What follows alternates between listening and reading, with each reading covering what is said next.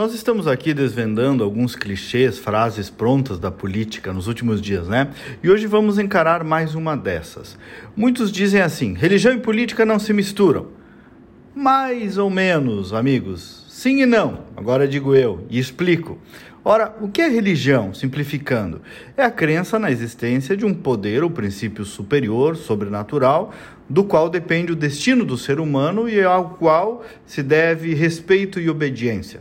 E dessa fé nasce uma postura intelectual e moral, uma visão de mundo que se aplica no terreno prático.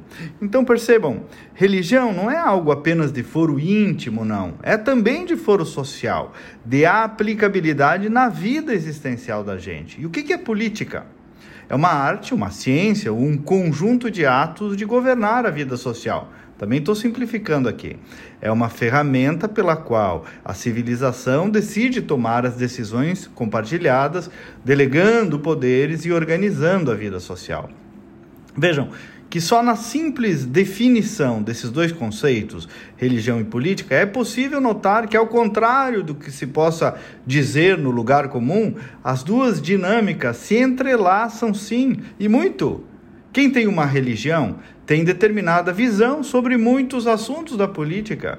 E quem tem uma outra religião, ou então quem é ateu, por decorrência também tem uma determinada visão sobre muitos assuntos da política. Ora, a religião dos povos faz cultura, faz costumes, faz ações de caridade, é um impulso que movimenta a vida de uma nação. E atenção, nenhum problema que as duas áreas se interseccionem. Ao contrário, isso é inclusive natural, saudável, é da democracia. Ah, mas o Estado é laico. De fato é. E aí vem o outro lado dessa moeda. E significa que o Estado não pode obrigar ninguém a ter tal ou qual religião, muito menos prejudicar alguém em virtude de sua religião. O Estado laico não proíbe nem afasta as religiões, ao contrário, ele garante o livre exercício da liberdade religiosa. Esse é o ponto, essa é a diferença.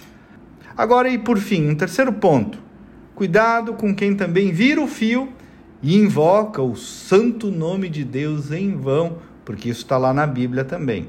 Muita atenção para o uso eleitoreiro da fé, que aí já é outra coisa.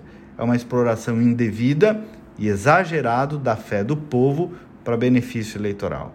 Mas religião e política, como eu procurei mostrar, se misturam de algum modo, sim, e sem problema algum que isso ocorra. A chave dessa convivência atende por nomes como respeito, tolerância e liberdade. Até amanhã e vamos com fé.